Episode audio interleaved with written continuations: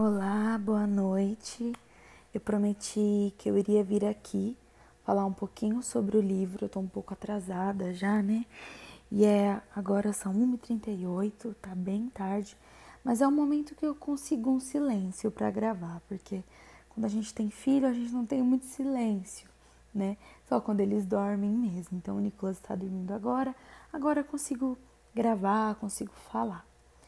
É, antes de eu começar a falar sobre o livro, essa parte eu falo no último capítulo do livro, no capítulo 15. Aqui eu vou falar primeiro, porque eu, como uma leitora que sou, eu vejo muito livro pelo título, né? E eu quero falar do porquê o nome Toda Porta é uma Porta. Quando eu comecei a escrever, eu estava um pouquinho triste, tanto que no primeiro capítulo eu falo sobre isso. E o nome era Não Desanima Não. Foi o primeiro nome que eu veio na minha mente como algo tipo para eu não desanimar. E conforme eu fui escrevendo, eu fui escrevendo, veio esse nome para mim. Toda porta é uma porta. E aí eu pensei, uau, por que toda porta é uma porta? Bom, vou explicar. Uma porta ela abre para algo. A Bíblia vai dizer que Jesus ele é o caminho, a verdade e a vida. O caminho ele passa por entre a porta. A Bíblia também diz que Jesus nos leva ao Pai. Então Jesus é o caminho até o Pai. Porque toda porta é uma porta, porque nós precisamos ser portas para Jesus na vida das outras pessoas. Se o caminho está sobre a porta, a porta precisa estar aberta para que aquele caminho seja acessível. Nós precisamos ser convites para Jesus.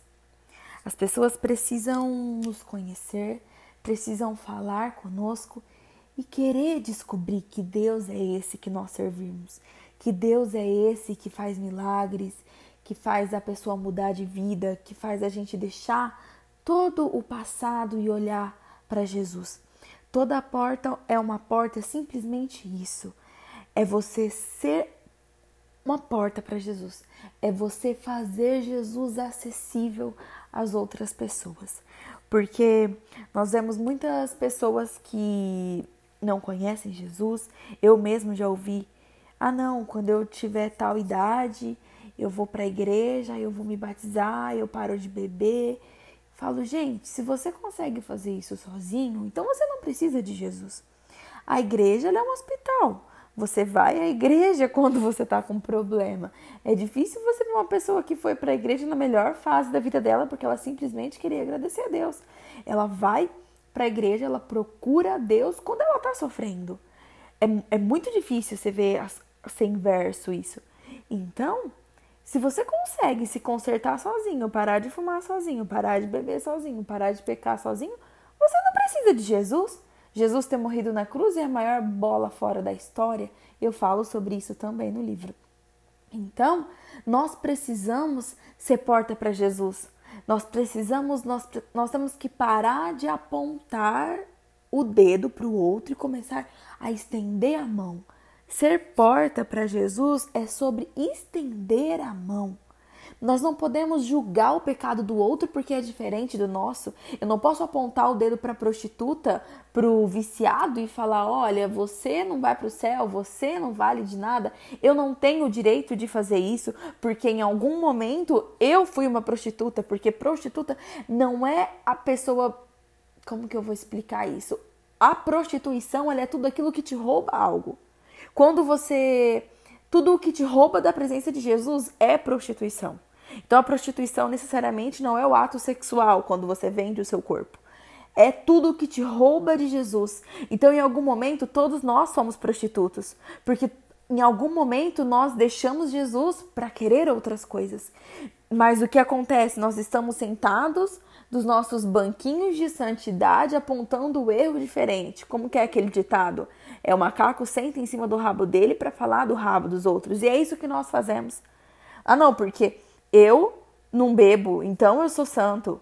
Ah, não, porque eu não fumo e você fuma, você bebe, você faz sexo sem estar casado, você faz sexo com a cidade inteira. Então, nós julgamos o outro porque o erro dele é diferente. Então, nós não estamos sendo portas. E o que me chateia é que muitas das pessoas que fazem isso estão dentro da igreja. Se sentem santas e julgam as pessoas.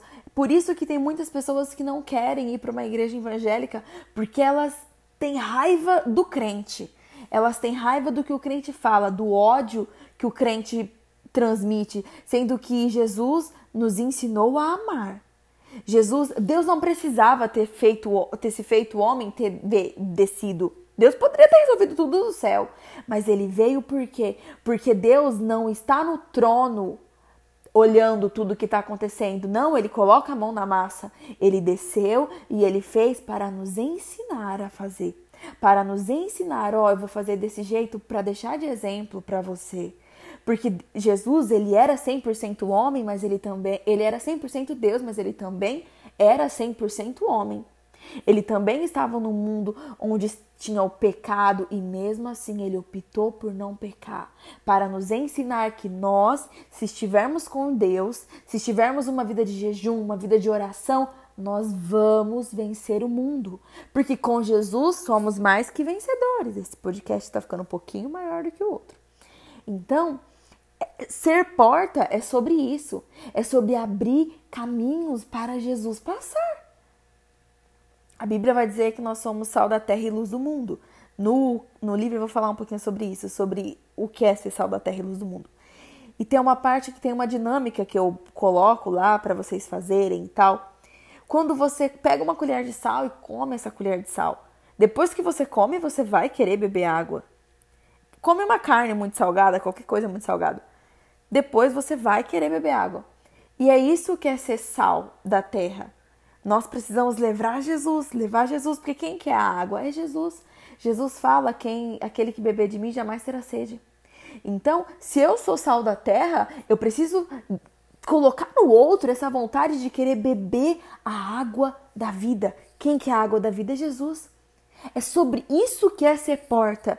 É sobre deixar Jesus passar. E por que toda porta é uma porta? Porque eu, Marina, acredito que toda a situação na qual você está passando é uma porta para Jesus.